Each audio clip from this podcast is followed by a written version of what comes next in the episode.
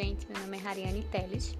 Tenho uma página no Instagram com minha irmã gêmea, também arquiteta, chamada Arquigêmeas, A-R-Q underline gêmeas. Segue a gente lá para um conteúdo bem legal de arquitetura e ouve esse podcast com a gente.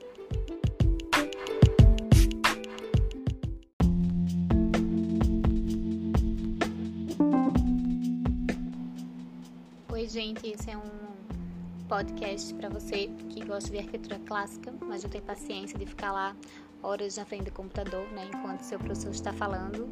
Então, agora o seu professor vai falar e você vai poder ir lavar os pratos, fazer outras atividades.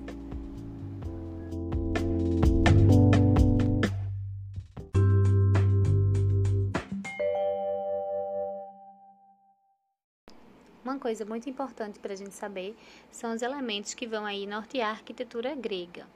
Então, a gente vai ter, por exemplo, os trabalhos em pedra, que a gente denomina de cantaria, que são as pedras trabalhadas.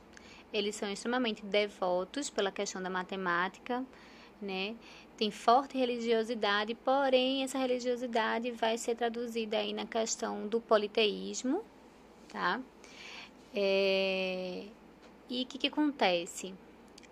As, é, os templos gregos, por exemplo, que são expressão máxima aí da arquitetura hoje, na realidade eles não eram feitos com essa finalidade, né? como por exemplo as igrejas que a gente tem hoje, onde a gente entra para fazer as orações dentro do templo.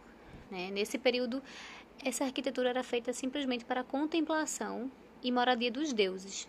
Então, era para ser visto como, como escultura, porém ela foi feita de uma maneira tão maravilhosa, né? Tão perfeita, eu acho que é demais, mas assim, tentando buscar essa perfeição que foi elevada à arquitetura.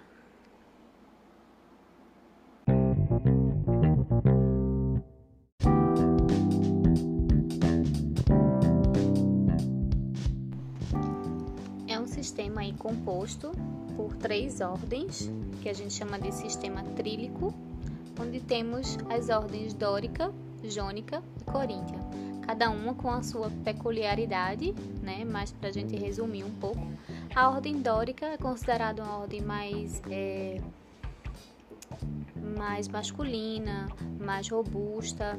A ordem jônica é considerada a ordem mais feminina, devido às volutas dos seus capitéis, que são aquelas, é, literalmente a cabeça da coluna, né? Que também pode ser chamada de fuste e a ordem coríntia, onde a gente tem folhas de acanto e o formato no capitel de sino invertido.